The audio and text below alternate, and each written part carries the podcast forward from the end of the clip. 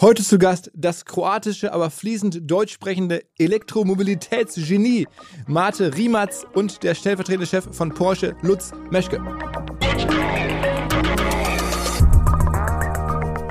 Eines Tages hat mich dann einer vom Vorstand von ähm, Volkswagen angerufen, der war auch vorher bei Porsche und hat mich dadurch gekannt und hat mich gefragt, ja Martin, wann bist du das nächste Mal in Deutschland? Ich würde mich gerne mit dir treffen.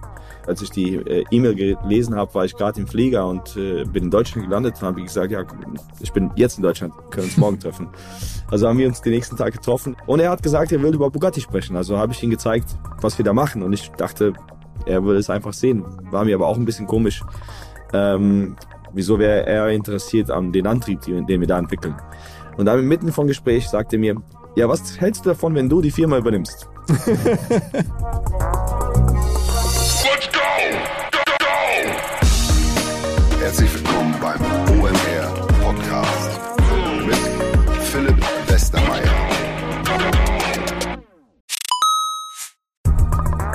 weil die Kolleginnen und Kollegen von Instafo, also der Jobplattform für den Tech- und Sales-Bereich, von der ich hier schon häufiger berichtet habe, mittlerweile bei uns doch groß engagiert sind hier im Podcast. Ihr hört immer wieder hoffentlich von Instafo. Deswegen habe ich die Kollegen vor kurzem mal selber persönlich kennengelernt und war wirklich sehr angetan. Sie haben mir dazu erzählt, es gibt eine neue Finanzierungsrunde in die Firma. 10 Millionen werden da investiert. Das ganze Thema wird also immer relevanter. Daher nochmal hier mit Nachdruck der Hinweis. Wer Menschen sucht im Bereich Tech und Sales, denkt an Instafo. Die haben da scheinbar wirklich eine neue magische Soße gefunden, wo sie über ihre Plattform ein automatisiertes Matchmaking zwischen Arbeitnehmer und Arbeitgeber ermöglichen und das ist im direkten Marktvergleich dreimal effektiver, was die Quote von Bewerbung zu Einstellung angeht. Hilft natürlich auch, dass sie bereits über 100.000 passende Talentprofile auf der Plattform haben und dass man sehr, sehr schnell ins Gespräch kommt. Innerhalb von 48 Stunden bewerben sich die ersten Talente bei den Arbeitgebern oder man kann sogar als Arbeitgeber einer vorselektierten Gruppe an Talenten aktiv eine Nachricht schicken oder sie zum Chatten einladen, um sich noch schneller kennenzulernen und zu prüfen, könnte das passen. Also nicht nur ich und die Geldgeber offensichtlich glauben an Instafo, sondern auch mittlerweile über 1800 Firmen, darunter O2, RTL, HelloFresh, MyPoster, viele, viele weitere. Instafo ist auf OMR Reviews bestbewertet 4,8 Sterne in der Kategorie Recruiting Plattform. Firmen, die nun Instafo ausprobieren möchten, sehr gerne. Ihr spart außerdem 500 Euro auf die erste Besetzung, wenn ihr euch anmeldet über Instafo mit Doppel-F, instafo.com slash OMR. Zurück zum Podcast. Vermeintlich ungewöhnliche Paarung hier im Podcast, aber macht natürlich Sinn, weil sowohl der Mate Riematz mit seiner eigenen Firma Riematz, so heißt die auch, ähm, extrem schnelle Sportwagen auf Elektrobasis verkauft, als mittlerweile halt auch Porsche, ähm, wo der Lutz der stellvertretende Chef ist und der Finanzvorstand. Mittlerweile ist Porsche übrigens auch an Riematz beteiligt, aber die Geschichte von Mate muss man nochmal in Ruhe erzählen, wird auch gleich passieren. Der ist nämlich in Deutschland groß geworden, spricht deswegen fließend Deutsch, hat aber schon vor Jahren angefangen, richtig krasse Sportwagen auf Elektrobasis zu bauen in Kroatien, beliefert mittlerweile den weltweiten Markt, sowohl als Zulieferer als auch als Hersteller und Mittlerweile ist Porsche in großen Teilen an Rimac beteiligt, hat sogar den Mate Rimac auch noch zum CEO von Bugatti gemacht, das ja schon immer zu VW, also zum Porsche Mutterkonzern gehört hat, noch Porsche Mutterkonzern muss man sagen.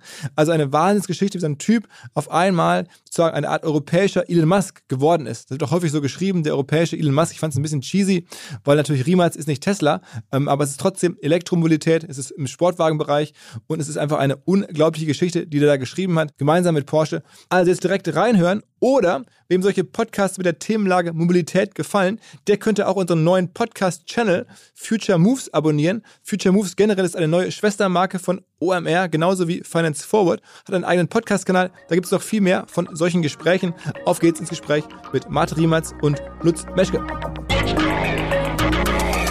Erstmal herzlich willkommen, Lutz Meschke und Marte Riematz. Hi. Hallo. Hi Philipp, danke. Wir müssen da erstmal erklären, wie ihr zueinander kommt oder wer ihr seid. Also ich beim Lutz habe ich schon im Vorgespräch gesagt, es ist ein bisschen einfacher zu greifen. Er ist der Finanzchef von Porsche, auch der stellvertretende Vorstandschef von Porsche. Bei Mate ist es ein bisschen komplizierter, wer ihn noch nicht kennt. Mate, also bist du eigentlich, äh, würdest du sagen, Deutscher, Kroate? Ähm, erzähl mal so ein bisschen, wo kommst du her? Ja, auf jeden Fall Kroate. Äh, ich hatte äh, zehn schöne Jahre in Deutschland auf jeden Fall. Ähm, also Vielleicht, wenn du mich gefragt hättest, als ich ein Baby war, hätte ich gesagt Jugoslawene, weil ich war 1988 in Jugoslawien geboren, was heute Bosnien ist, äh, in dem Teil, was heute Bosnien ist. Und äh, ja, heute ist Bosnien äh, immer noch so ein komischer Staat. Äh, äh, äh, gemäß deiner Religion hast du auch eine Staatsbürgerschaft sozusagen. Also wenn du äh, Muslime bist, dann bist du ein Bosnier. Wenn du äh, orthodox bist, bist du Serbe. Wenn du Katholike bist, dann bist du Kroate. Also ich bin Katholik oder, oder meine Familie war katholisch und deswegen äh, bin ich ein Kroate. Und als der Krieg losging, gingen meine Eltern nach Frankfurt, äh, also haben ausgewandert äh, zusammen mit mir. Ich war damals zwei Jahre alt. Und äh, zehn Jahre später sind wir von Frankfurt nach Zagreb gezogen und seit dann, also seit 2001, äh, bin ich dann in, in Zagreb hier. Okay, aber du bist in Deutschland, äh, wenn man dann jetzt zumindest der Legende glauben darf, so ein bisschen von der Automobilleidenschaft erfasst worden. Ja und nein. Also meine Eltern erzählen mir, dass ich schon verrückt nach Autos war, bevor ich äh, äh, reden oder oder äh, oder äh, gehen konnte, als ich noch ein Baby war. Komplett fasziniert von Autos. Ähm, auch wenn meine Eltern nichts mit Autos zu tun haben und wo ich geboren wurde, also das ist der ärmste Part, äh, der ärmste Teil von von äh, Bosnien ähm, und Bosnien ist das zweitärmste Land in in Europa. Also gab es überhaupt keine Straßen, keine Autos ähm, also hatte ich äh, nicht viele Gelegenheiten, Autos zu sehen, vor allem keine interessante Autos. Und dann, als wir dann nach Deutschland kamen, weil ich, als ich immer noch ein Baby war, zwei, äh, zweieinhalb Jahre vielleicht, ähm, dann äh, hatte ich riesen Augen, weil auf einmal so viele Autos äh, überall waren und auch interessante Autos.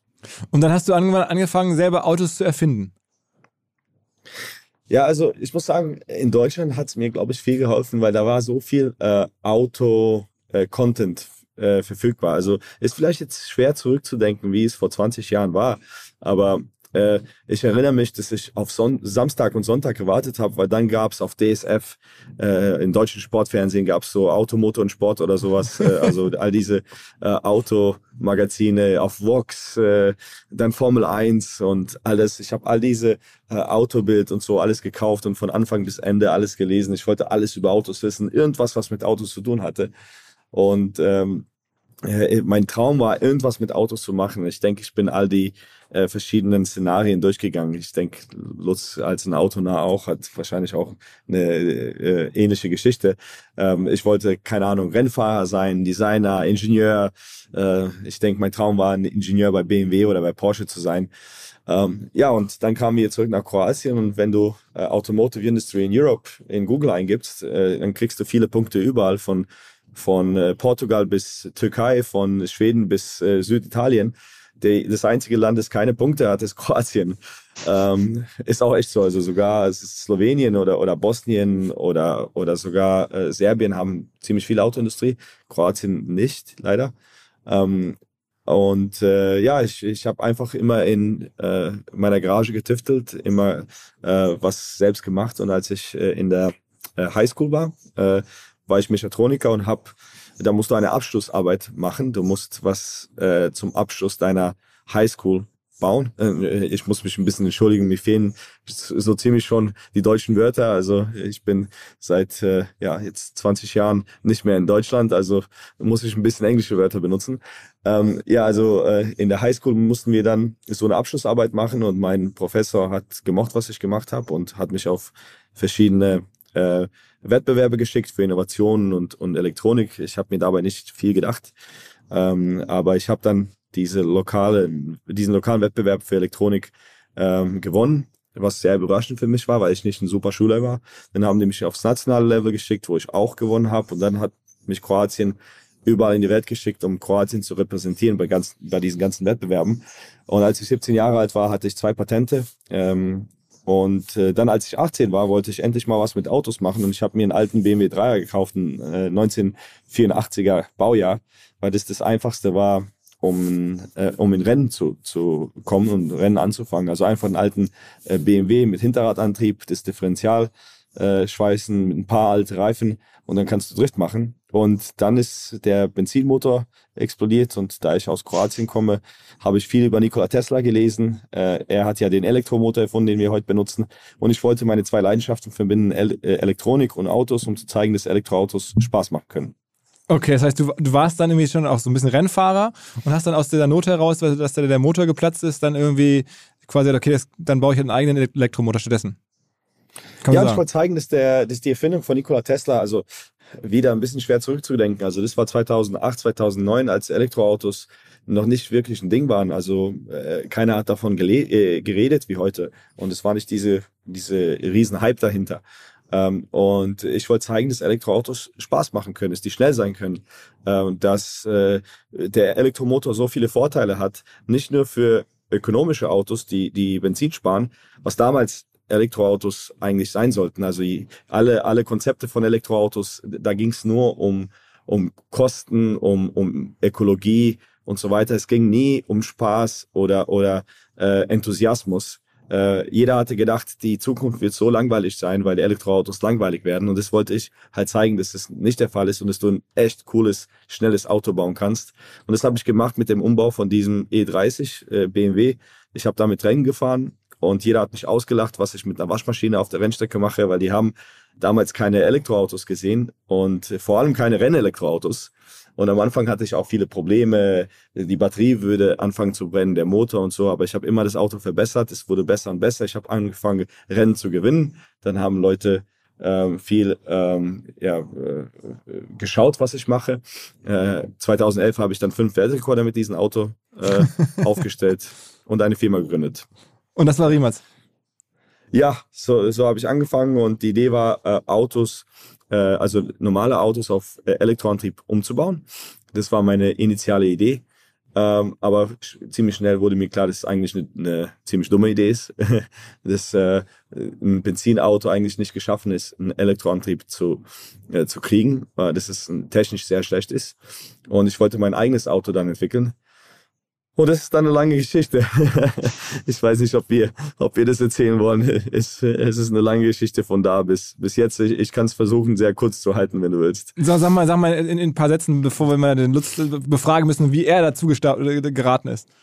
Okay, ich versuche es echt kurz zu halten. Also, äh, ich wollte ein Auto entwickeln und ich habe den Adriano kennengelernt, der äh, unser äh, Designer ist. Also von, von da an äh, ist er, äh, war er mein Designer. Und er äh, er hatte damals in Rüsselsheim bei, bei Opel gearbeitet, aber er war Kroate. Äh, also er, war ein paar Jahre älter als ich. Ich war 20 Jahre alt, auf der, gerade auf der Uni angefangen. Und wir haben gesagt, wir wollen ein Auto entwickeln. Aber wir hatten keine Ahnung, wie. Also das, es gab eine Firma nur auf Papier. Es gab keine Mitarbeiter, es gab nichts. Also ich habe nach der Arbeit oder nach der Uni und während Wochenenden an dem Projekt gearbeitet und Adriano ähm, äh, nach der Arbeit und Wochenenden. Und er aufs Design und ich Technik. Und wir haben so rumentwickelt und dann kam einer zu mir in Kroate, der sagt, guck mal, ich arbeite für die Königsfamilie von Abu Dhabi. Die suchen immer nach interessanten Projekten. Hast du was, was du uns zeigen kannst? Und wir haben so eine schöne Broschüre gemacht, habe ich immer noch. Äh, und da waren Renderings vom Auto, Zeichnungen, äh, Spezifikationen, also es sollte 1000 äh, PS haben, unter drei Sekunden auf 100 und so. Also das war alles 2009, 2010. Und äh, dann ging er mit dieser Broschüre nach Abu Dhabi und hat gesagt, ja, interessant, die wollen zwei Autos kaufen. Dann habe ich gesagt, ja super, aber es gibt keine Autos, es gibt keine Firma, es gibt keine Mitarbeiter. Also äh, nächstes Tag haben die mich wieder angerufen und haben gesagt, ja, viel brauchst du denn? Und ich habe einen Businessplan geschrieben. Ich hatte natürlich absolut keine Ahnung, äh, was was benötigt wird, um so ein Auto zu entwickeln. Ich, ich war 20 Jahre alt, hatte keine Erfahrung, außer dem BMW, den ich umgebaut habe. Aber ich habe was zusammengekleistert, äh, da war ein Businessplan. Schnell kriegte ich einen Vorvertrag oder einen Termsheet von den Investoren und wir haben angefangen zu verhandeln. Und einer der Punkte war, dass ich das Auto in Frankfurt, im nächsten Frankfurt auf der IAA präsentieren muss, was im September 2011 war. Also ich hatte neun Monate, um ein Team aufzubauen und das Auto zu entwickeln und das Auto in Frankfurt vorzustellen. Also habe ich drei meiner Freunde überredet oder erstmal deren Frauen überredet, um für mich anfangen zu arbeiten, also für einen 20 Jahre alten ähm, Studenten, der so arabische Investoren hat, einen Elektro-Supersportwagen aufbauen wird. Hört sich alles sehr solide an. Also haben die deren Jobs verlassen, haben angefangen für mich zu arbeiten. Ich habe eine äh, Halle gerentet, äh, äh, gemietet und wir haben losgelegt. Und ähm, ja, dann wurde sehr schnell klar, dass ich die Araber nicht an die äh, äh, an den Vertrag halten und die haben, als ich mit der, äh, als ich vor der Wand war, kein Geld mehr hatte, wussten, also was eigentlich sofort war, haben die mir gesagt, wenn du das, wenn du weitermachen willst, dann musst du nach Abu Dhabi ziehen. Was ich äh, gesagt habe, das mache ich nicht. Also waren wir sofort eigentlich pleite. Der äh, der Mann, von dem wir die, die Halle gemietet haben, wollte uns sofort rausschmeißen. Ich konnte die Leute nicht bezahlen, die ich gerade überredet habe, deren Jobs zu verlassen. Also Katastrophe von Anfang an. Aber wir haben es geschafft, das Auto irgendwie zusammenzubauen, auf der IA zu zeigen und wir mussten irgendwie überleben. Also äh, haben wir von Anfang, und das ist eigentlich das Beste, was uns passiert ist. Wir mussten Umsatz und Profitabilität sofort haben. Wenn ich das Geld damals gekriegt hatte von den Arabern, glaube ich, wir wären einfach in die falsche Richtung gegangen, hätten das Geld verbrannt und die, die Firma wäre schon damals pleite und das war's.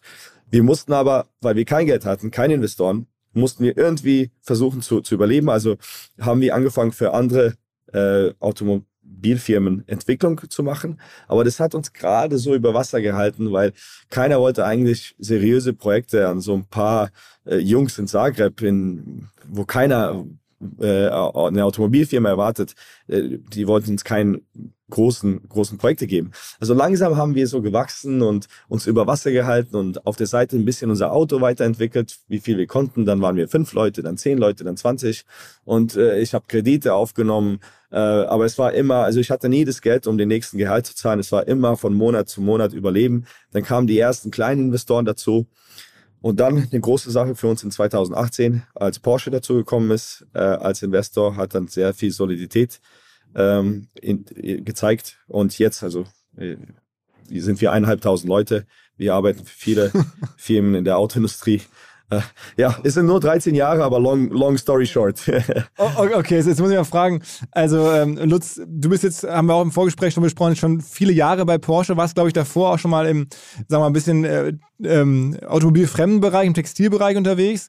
Ähm, aber bist jetzt de facto 20 Jahre lang in Zupf, über 20 Jahre in Zuffenhausen, korrekt? Ja, seit 22 Jahren. Absolut richtig, ja. Ja, vorher, du hast gesagt, Textilbereich war bei Hugo Boss und vorher war ich äh, in der Wirtschaftsprüfung äh, bei KPMG. Äh, da habe ich in Düsseldorf angefangen, war später dann äh, über drei Jahre in Mailand und von dort bin ich dann zu Hugo Boss gegangen.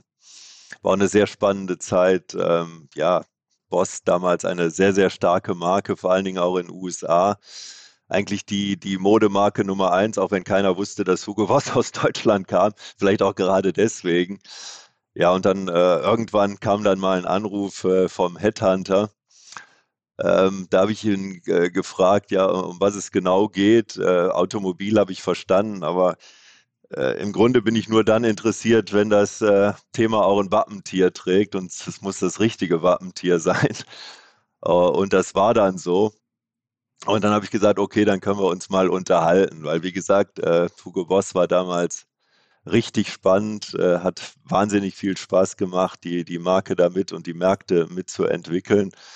Aber dann, was Marte schon sagt, ähm, ja, dann kommt dann doch das Automobilblut irgendwann durch, wenn man dann die Chance hat, äh, zu einer der Traummarken äh, zu wechseln, äh, dann überlegt man sich das auch in einer Situation, wo man eigentlich äh, hochzufrieden ist. Ja, und so bin ich dann ähm, ja letztendlich von Metzingen nach Zuffenhausen äh, gewechselt. Ja, was für eine Karriere, habe ich immer gesagt. Düsseldorf, Mailand, Metzingen, Zuffenhausen. Aber äh, letztendlich habe ich da äh, keinen Schritt bereut und ähm, ja, bin dann bei Porsche in der Bilanzierung eingestiegen, habe äh, jahrelang die Bilanzierung geleitet, dann das Controlling und dann seit 2009 äh, im Vorstand für Finanzen und IT zuständig. Wenn man jetzt so hört, äh, Bilanzen und Controlling, das klingt jetzt nicht nach jemandem, der sofort sagt, okay, wir geben Sie mal mit dem Martin eine Menge Geld oder kaufen uns bei dessen Firma ein.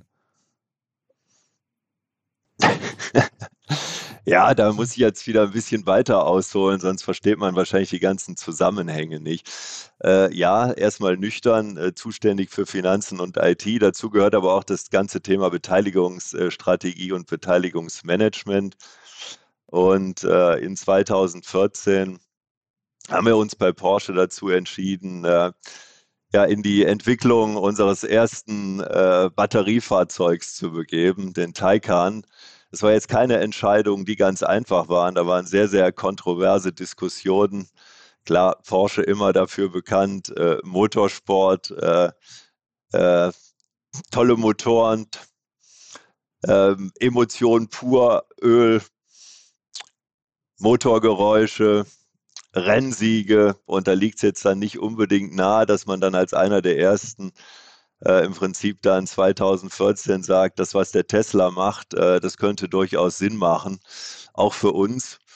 Ähm, aber wenn man damals schon den, den gesellschaftlichen Wandel gesehen hat, das Thema Nachhaltigkeit wird immer wichtiger. Für uns als Marke war es auch äh, extrem wichtig, äh, auch jüngere Kundenschichten äh, zu erreichen. Und von daher war das Thema Elektromobilität dann doch nicht mehr so ganz weit weg. Und wie gesagt, haben dann 2014 äh, mit der Entwicklung des Taycan begonnen. Und äh, dann 2015, ich weiß gar nicht mehr, wer es war, ich glaube, es war äh, ein Kollege, hat mir dann einen Zeitungsartikel zugesteckt. Da soll es einen äh, jungen Mann äh, mit einer kleinen Firma in Kroatien geben, der sich schon relativ erfolgreich mit dem Thema Elektromobilität im äh, Hochleistungsbatteriebereich äh, beschäftigt. Fand ich sehr interessant, denn äh, bei Porsche können wir ja grundsätzlich alles am besten, aber äh, ich habe mir gedacht, so beim Bereich Elektroantrieb, Hochleistungsbatterien sind wir eigentlich auch Rookies. Und von daher wäre es nicht ganz verkehrt, mal zu schauen, äh, was da jemand macht, der sich schon mit dem Thema ein Stück weit länger beschäftigt. Also habe ich mal die Geschäftsführung unserer Porsche Engineering beauftragt, äh, sich dieses junge Unternehmen in Kroatien mal ein bisschen näher anzuschauen. Ob das jetzt eine schöne Zeitungsgeschichte ist oder ob da richtig Substanz dahinter ist. Und ja, die Jungs kamen relativ schnell zurück und haben mir gesagt, doch, sieht gut aus, sollten wir uns mal ein bisschen näher mit beschäftigen. Ähm, ja, ich habe dann äh, Mate 2016 selbst kennengelernt äh, in Genf.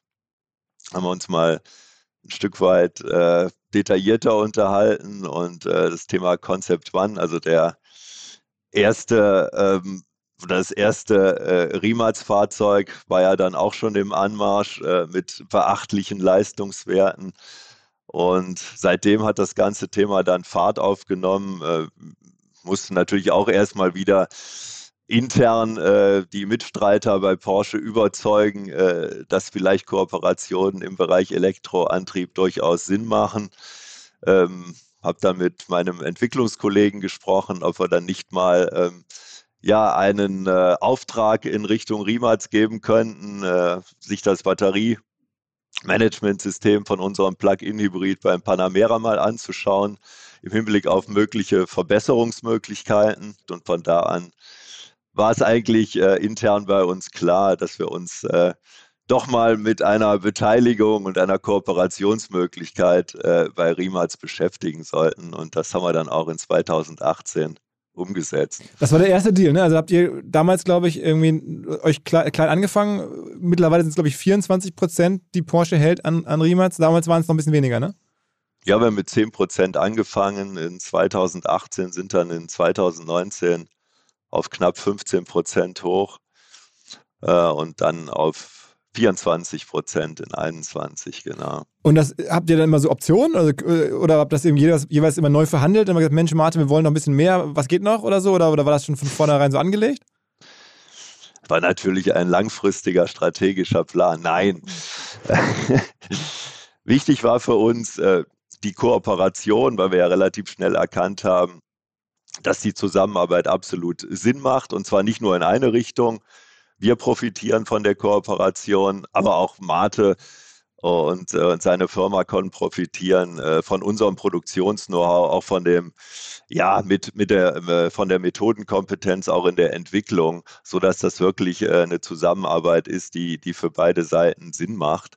Und das haben wir dann halt in, in einigen Themen, in einigen Projekten dann auch verprobt und man hat immer weiter gesehen, ja, wie die Firma sich auch entwickelt und dass wir natürlich auch unsere Kooperationsmöglichkeiten weiter steigern wollten. Und von daher hat sich das auch angeboten, dass wir auch finanziell dann äh, weiter investieren. Aber äh, für mich war immer wichtig, äh, dass Riemals unabhängig bleibt. Also wir haben immer gesagt, auf keinen Fall wollen wir hier äh, Mehrheiten erwerben oder auch schon eine Sperrminorität. Das war nie das Ziel und darf auch nicht so sein. Wir wollen ja ein agiles, innovatives Unternehmen, gründergeführtes Unternehmen.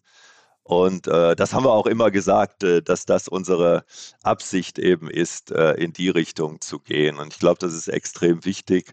Und, und ohne Freiheit, ähm, ja, kann so ein innovatives, agiles Unternehmen wie Riemats dann auch auf Dauer ja nicht diesen Speed beibehalten. Also je mehr man äh, diese äh, Strukturen von, von größeren Industrieeinheiten übernimmt, desto langsamer wird man. Und es ist ja genau das Gegenteil, was wir auch bei Porsche wollten. Wir wollten einen agilen Kooperationspartner, der uns immer auch wieder auch mit, mit Innovationen, mit neuen Ideen überrascht. Und von daher ist das äh, ganze Thema in die Richtung wunderbar aufgegangen und hat beiden Seiten, glaube ich, extrem geholfen. Und ist Porsche für dich jetzt äh, auf der einen Seite ähm, Investor, auf der anderen Seite aber auch Kunde? Ich meine, wenn ich es richtig verstehe, lieferst du ja sozusagen, also deine Auto-Imperium ist jetzt ja auf der einen Seite ein Produzent, auf der anderen Seite aber auch ein Zulieferer, richtig? Ja, also auf vielen Ebenen geht es äh, wie, also Investor, ähm, äh, Kunde, aber auch Freunde. Also zum Beispiel äh, Lutz und ich äh, haben schon auch eine Freundschaft aufgebaut, wie auch mit anderen äh, aus Porsche. Lutz war auch zum Beispiel bei meiner Hochzeit letztes Jahr dabei, ähm, zusammen mit ein paar anderen Porsche-Kollegen. Und äh, das, das, also äh, ich denke, was auch interessant ist, ich habe irgendwo gelesen, wenn eine große Firma in eine kleine investiert, ist es in ungefähr 90 Prozent der Fällen eine Enttäuschung und es fällt auseinander innerhalb von drei bis fünf Jahren.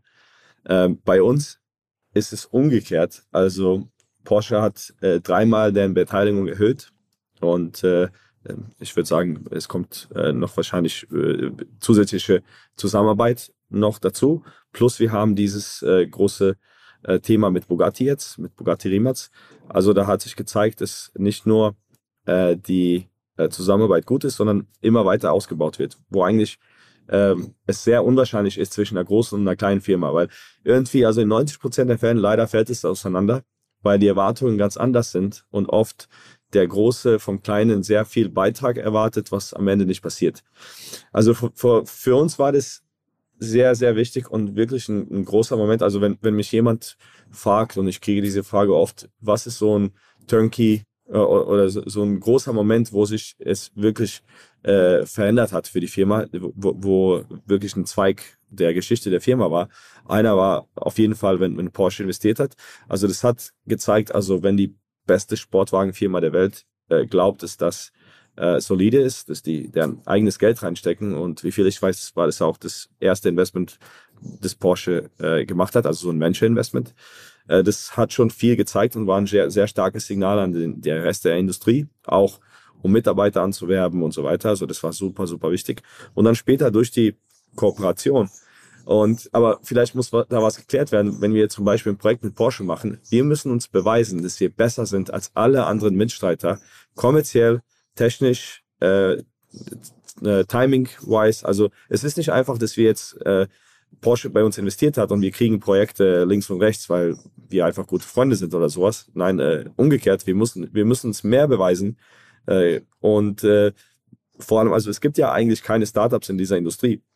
Ich kenne kein eigen, äh, anderes Unternehmen, das innerhalb von zehn Jahren von Garage zum Tier One von kritischen Elementen kam. Also wir, wir entwickeln und produzieren zum Beispiel Batterien.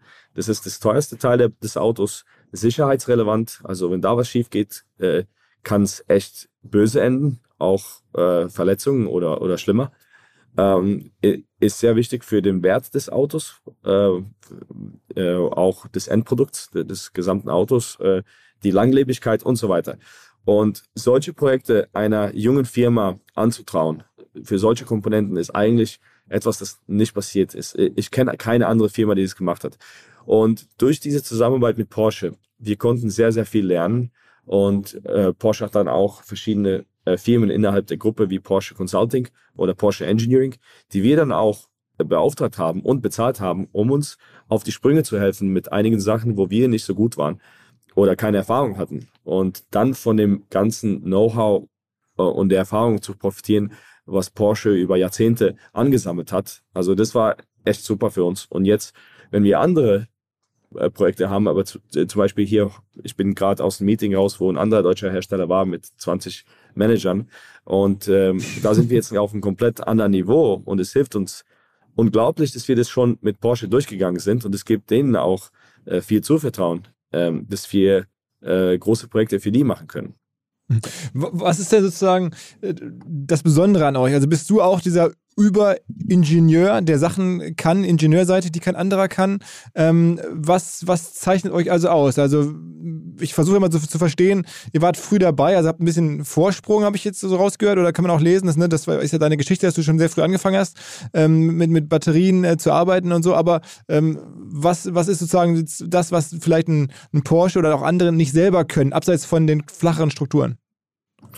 Ja, ich denke, wir sind nicht schlauer oder besser oder irgendwie. Wir, wir haben uns einfach spezialisiert. Und ich bin nicht einer, der äh, sagt, Startups können alles besser. Äh, eher umgekehrt. Startups äh, reden viel. Äh, oft kommt nicht da, da viel, äh, so viel heraus. Wenn man die, äh, die Startups sich anschaut, viele von denen haben Milliarden und Milliarden verschlungen und äh, zehn Jahre an äh, Entwicklung von Autos gebaut und es kam nichts raus ähm, entweder pleite gegangen oder das Auto kam auf den Markt nach zehn Jahren oder so. In OEM macht es effizienter. Äh, jeder denkt, dass Startups äh, viel äh, leaner sind, effizienter und so, aber ich denke, wir können sehr viel von OEMs lernen. Die sind nicht von gestern. Uh, und es ist unglaublich, wie komplex die Entwicklung von so einem Pro Produkt ist, die Struktur, die dahinter steht, uh, der ganze Supply Chain, Einkauf, Qualität, Logistik. Also ich denke, Leute unterschätzen, wie komplex ein Auto ist und wie gut aufgestellt die großen Autohersteller sind. Das ist kein äh, Spaß. Und es ist, es hat nur Tesla geschafft, bis jetzt wirklich zu konkurrieren. Die anderen haben es nicht geschafft. Und wir sehen uns da halt einfach, ähm, dass wir, dass wir unsere, ähm, wie soll ich sagen, dass wir ein Rad in diesem Getriebe sind, wo wir mit der Umsetzung helfen von äh, benzinbetriebenen Fahrzeugen oder fossilbetriebenen Fahrzeugen auf Elektro. Äh, zurzeit ist der Markt auf ungefähr, was ist es jetzt, zwei, zweieinhalb Prozent, äh, glaube ich, in Europa äh, von neu verkauften Autos sind elektrisch. Äh, es wird einen riesen Übergang geben von ähm, fossilbetriebenen Fahrzeugen auf Elektroantrieb. Ähm, zum Glück hatte ich ein Gefühl, äh, als es noch sehr, wie soll ich sagen, als es keiner anderer dran geglaubt hat, hatte ich dran geglaubt und wir haben äh, früh angefangen. Aber äh, es geht hier nicht um Ideen oder Schlauheit oder irgendwas. Ähm, bei dieser Industrie ist alles Umsetzung. Oder generell würde ich sagen, Leute fragen mich, ähm, wie hast du die Idee gehabt? Aber die Idee ist ja, ist ja nichts, äh, wie eine Idee äh, zu haben, auf Mars zu gehen oder auf den Mond, es dann umzusetzen. Das ist dann äh, Millionen von Stunden, äh, viele schlaue Leute, die Tag und Nacht arbeiten und äh, auch Kapital, das notwendig ist. Es ist einfach viel äh, Schwitzen und Arbeiten und äh, Liefern. Äh, darum geht's. Und wir haben uns halt gezeigt, dass wir unsere äh, Versprechen halten. Meistens, äh, in den meisten Fällen. Äh, wenn wir ein Projekt annehmen, dann, dann machen wir alles. Wir, wir bewegen Berge, damit es passiert. Weil zum Beispiel, wenn wir jetzt äh, ein Problem haben, wenn bei uns was schief geht und jetzt zum Beispiel die Produktionslinie bei Porsche steht, weil die nicht Autos liefern können, weil wir keine Batterien produzieren, dann ist die Firma pleite und all die eineinhalbtausend Leute können nach Hause gehen. Es, geht, es ist alles Umsetzung. Wie groß ist denn die Firma ab, äh, umsatzmäßig aktuell? Bitte? Wie groß Wie ist die groß, Firma? Umsatzmäßig? Ähm, also die Firma ist jetzt aufgeteilt. Also es war eine Firma bis vor kurzem äh, es war immer dieselbe Firma Riemats Automobile und du hast eine gute Frage gestellt, wie äh, du machst Autos und äh, Komponenten und so. Also jetzt haben wir das geteilt. Also Riemats Automobile hat den Namen geändert in Riemats Group äh, und dann haben wir die Firma geteilt in äh, Riemats Technology, was der Komponentenzulieferer ist und Bugatti Riemats, was die Hypercar-Firma ist, wo ähm, der also wo, wo Bugatti und Rimac drin sind. Rimac Technology ist 100% im Eigentum von der Rimac Group und Bugatti Rimac ist 55% in Eigentum von der Rimac Group. Und dann die anderen Shareholder, also zum Beispiel Porsche und Hyundai und so, sind äh, im, äh, die haben Anteile an der Rimac Group. Und dann mhm. Porsche nochmal direkt äh, 45% an Bugatti Rimac. Also die ganze äh, Gruppe dieses Jahr, äh, der, der äh, Umsatz wird im hohen dreistelligen Bereich, Bereich sein. Äh, ein großer Teil davon kommt zurzeit noch von Bugatti Rimac, also von der Hypercar, äh, vom Hypercar-Geschäft. Ähm, und, aber wir wollen das natürlich, ist der Plan in den nächsten paar Jahren in, das, in, in die Milliarden kriegen. Ich weiß noch sehr genau, wie mir vor vielen Jahrzehnten zum ersten Mal der Begriff Bausparen begegnet ist. Und zwar war damals mein Opa relativ sauer, weil ihm das damals angeboten wurde und es natürlich in seinem damaligen Alter schon sehr spät war. Aber jetzt fast forward einige Jahrzehnte und ich werbe oder ich weise hin auf ein Bausparangebot und glaube trotzdem, mein Opa wäre einverstanden und es macht sehr viel Sinn, insbesondere für Menschen, die erwerbstätig sind, die in ihren 20ern, 30ern oder 40ern sind. Das könnte wirklich top sein, wirklich helfen, sich Ziele zu erfüllen und vor allen Dingen zusammenzuarbeiten mit dem richtigen Partner. Und ich denke, die Expertinnen und Experten von der LBS sind solche und beraten euch Ihr sichert euch einfach jetzt schon die Kreditzinsen der Zukunft in der Hoffnung, dass sie auch in Zukunft möglichst attraktiv sein werden. Aber man weiß zumindest jetzt, zu welchem Zinssatz man eines Tages bauen kann. Und man spart halt bis dahin kleine Beträge, bekommt auch eine staatliche Förderung, wenn man jetzt anfängt zu sparen. Und man weiß, eines Tages, wenn ich das Geld zusammen habe, kann ich mit dem Darlehen und dem entsprechenden Zins, den ich heute kenne, sicher rechnen und loslegen. Also wer diese Bau- und Immobilienträume hat, bitte informiert euch nochmal im Detail bei der LBS. Ich weiß auch aus Jahrzehnten mittlerweile, die sind da, die Experten, die Bausparkasse der Sparkassen, die haben haben zahlreichste Beraterinnen und Berater. Ihr findet hier in den Show Notes alle möglichen Informationen dazu, genauso wie unter kriegst du hin ein Wort kriegst du hin jetzt slash Bausparen.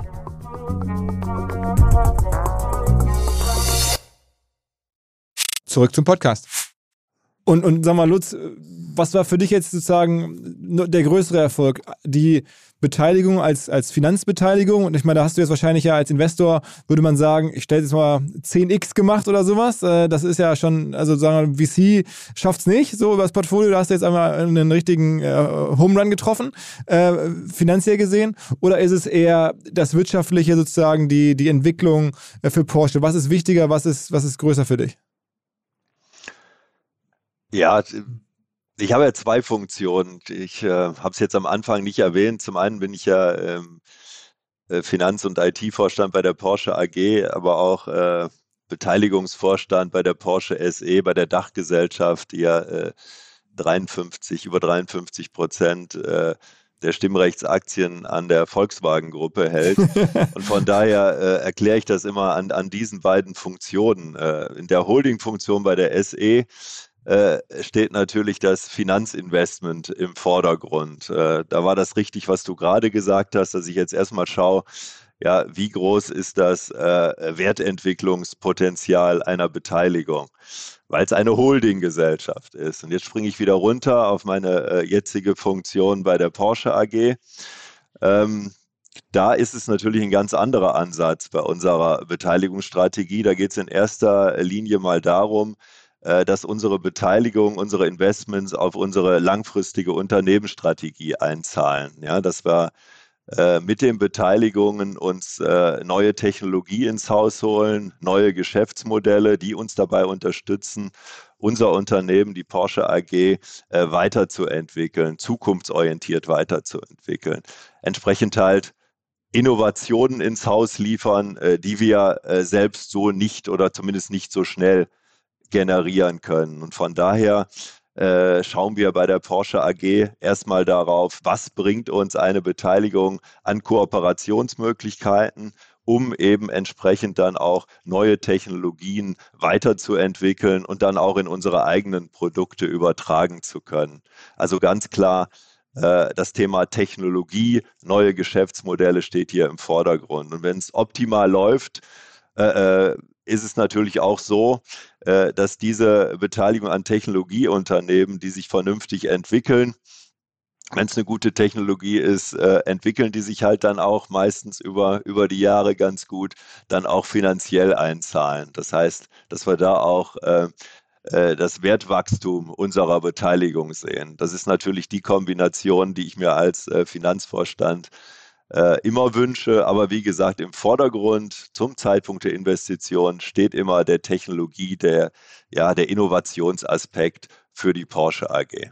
Jetzt müssen wir nochmal aufklären, weil der, der Martin hat es gerade schon erzählt, es kommt noch eine neue Marke mit ins Spiel, nämlich Bugatti. Das ist ja sozusagen, äh, man hört es schon, so italienische Wurzeln, aber die Firma Bugatti gehörte ähm, lange schon zum VW-Konzern. Ähm, und irgendwann habt ihr dann jetzt vor ein paar Monaten oder ein paar Jahren entschieden, okay, wir involvieren da auch den Mate und fragen mal, ob er nicht das äh, auch mit äh, steuern möchte, äh, mit in die Group reinnehmen möchte. Also das musst du nochmal erklären. Das war jetzt wahrscheinlich eine, eine Initiative von dir auch, würde ich unterstellen. Ja, das ist äh, immer abhängig von, von dem Zeitpunkt, ab wann man die Geschichte erzählt. Ich glaube, ähm, äh, der Ursprung äh, lag eher auf der, der Ebene äh, vom Mate, dass der sich mit den Kollegen vom VW-Konzern zusammengesetzt hat. Vielleicht fängst du einfach mal an zu erzählen, wie das Ganze entstanden ist, Mate. Ja, eigentlich war es ein bisschen komisch, um ehrlich zu sein. Ähm, also Bugatti natürlich, diese historische Marke, 113 Jahre alt. Und äh, das war schon eine Ehre für uns, als damals der Stefan Winkelmann vor, keine Ahnung, fünf Jahren oder so äh, zu uns kam. Und wir haben damals gesprochen über die Entwicklung, dass wir ähm, eigentlich, was wir für den Nevera entwickeln, also für unser eigenes Supersportauto irgendwie benutzen, um Bugatti zu helfen, das nächste Modell zu entwickeln. Ähm, also da gab es ein Modell in der Entwicklung, das hätte äh, stark elektrifiziert sein sollen. Und wir, wir haben da das, den Antrieb entwickelt, wie wir es auch für viele andere machen. Das ist auch vielleicht eine, eine Antwort auf deine Frage, was haben wir, was uns anders macht. Wir haben einfach Fokus auf sehr High Performance Antrieben und wenn da jemand was High Performance braucht, kommen die früher oder später zu uns. Äh, während zum Beispiel für, für normale, normalere Fahrzeuge, Familienautos und so, die eher zu Bosch oder irgendjemand anderen gehen. Ähm, und eines Tages hat mich dann einer vom Vorstand von ähm, Volkswagen angerufen, der war auch vorher bei Porsche und hat mich dadurch gekannt und hat mich gefragt, ja Martin, wann bist du das nächste Mal in Deutschland? Ich würde mich gerne mit dir treffen. Und ich damals, also zu diesem Tag bin ich gerade, äh, also als ich die äh, E-Mail gelesen habe, war ich gerade im Flieger und äh, bin in Deutschland gelandet und habe gesagt, ja, ich bin jetzt in Deutschland, können uns morgen treffen. Also haben wir uns den nächsten Tag getroffen. Der kam äh, super cool auf dem äh, Motorrad an, äh, super Typ, auch also vielleicht äh, nicht so erwartet von Vorstandsmitglied von Volkswagen, was äh, die größte Firma in Europa ist äh, also 250 Euro Milliarden, äh, 250 Milliarden Euro Geschäft, vier, vier, viermal größer als äh, Kroatiens äh, Bruttosozialprodukt. Das ist Volkswagen nur, nur um äh, äh, vielleicht das auch, äh, vielleicht äh, vergessen viele Leute, äh, wie, wie riesig diese Firma ist wie, wie erfolgreich dieses Unternehmen ist. Und er hat gesagt, er will über Bugatti sprechen. Also habe ich ihm gezeigt, ähm, was wir da machen. Und ich dachte, er würde es einfach sehen. War mir aber auch ein bisschen komisch. Ähm, wieso wäre er interessiert an den Antrieb, den, wir da entwickeln? Und dann mitten vom Gespräch sagte er mir, ja, was hältst du davon, wenn du die Firma übernimmst? äh, und ich konnte das irgendwie nie, nicht prozessieren. Es ist mir heute noch ein bisschen komisch, wie, wie ich überhaupt nicht darauf reagiert habe. Ich dachte, es wäre ein Witz oder keine Ahnung. Äh, mein, mein äh, Gehirn hat es irgendwie nicht prozessiert. Und er ruft mich so zwei, drei äh, Monate später an und fragt mich, ja, Marte, du hast mir nichts gesagt, du, du hast dich nicht mehr gemeldet, was denkst du denn darüber? Und dann habe ich gesagt, oh, das war kein Witz, du meinst es ernst. und dann habe ich drüber nachgedacht und wie es eigentlich ähm, ein Win-Win wäre. Also ein Win für Volkswagen, für uns, für die Angestellten, für den Markt, für die Marke. Also das ist echt sehr, ähm, es passiert nicht oft, dass, dass so ein, äh, eine Win-Win-Situation äh, entstehen kann für die verschiedenen Teilnehmer. War echt positiv für alle. Und dann ging's los. Das waren, äh, das war vor über drei Jahren. Ähm, also es gab äh, Gespräche, also damals noch auf Skype, wo ich Bilder gemacht habe, also während während Corona, wo 140 Leute auf dem Call waren und äh, die meisten davon Anwälte von Volkswagen. Also dann war es kompliziert. Also Volkswagen, Porsche, die Porsche-Familie, Gewerkschaften, äh, Bugatti natürlich, Angestellte. Äh, also, ja, aber überhaupt ist sowas passiert, dass so eine Riesenfirma in so einem Deal mit einer kleinen Firma, aus, also eine deutsche Firma mit einer kroatischen Firma, so überhaupt was macht, das, ist das zeigt ja auch, wie sich die Industrie geändert hat. Das wäre undenkbar, glaube ich, zehn, vor zehn Jahren. Und äh, wir mussten es echt durchboxen. Ähm, auch wenn es super Sinn gemacht hat von allen Seiten, es war sehr kompliziert, es zu machen. Bis zum letzten Tag wussten wir nicht, ob es durchgeht oder nicht. Äh, Lutz kennt da, glaube ich, viele Sachen, die hinter den Kulissen auch passiert sind, die ich vielleicht nicht ganz kenne, aber ja, am Ende, am Ende ist es echt super jetzt, ja. Aber vielleicht kann Lutz jetzt ja. weiter erklären. Ah, das heißt, aber es gehört dir jetzt am Ende oder deiner Group, hast du ja gerade schon beschrieben, ähm, an der du beteiligt bist oder jetzt oder größter Shareholder bist, gehört jetzt ein signifikanter Teil von Bugatti auch. Ne? Also das ist sozusagen, muss man schon mal sich klar machen, da ist jetzt ein junger Typ, du bist jetzt ja erst Mitte 30, Martin, ne? Ähm, und bist jetzt nicht nur Gründer, sondern bist jetzt auch noch äh, CEO von Bugatti und auch noch Shareholder mit dabei.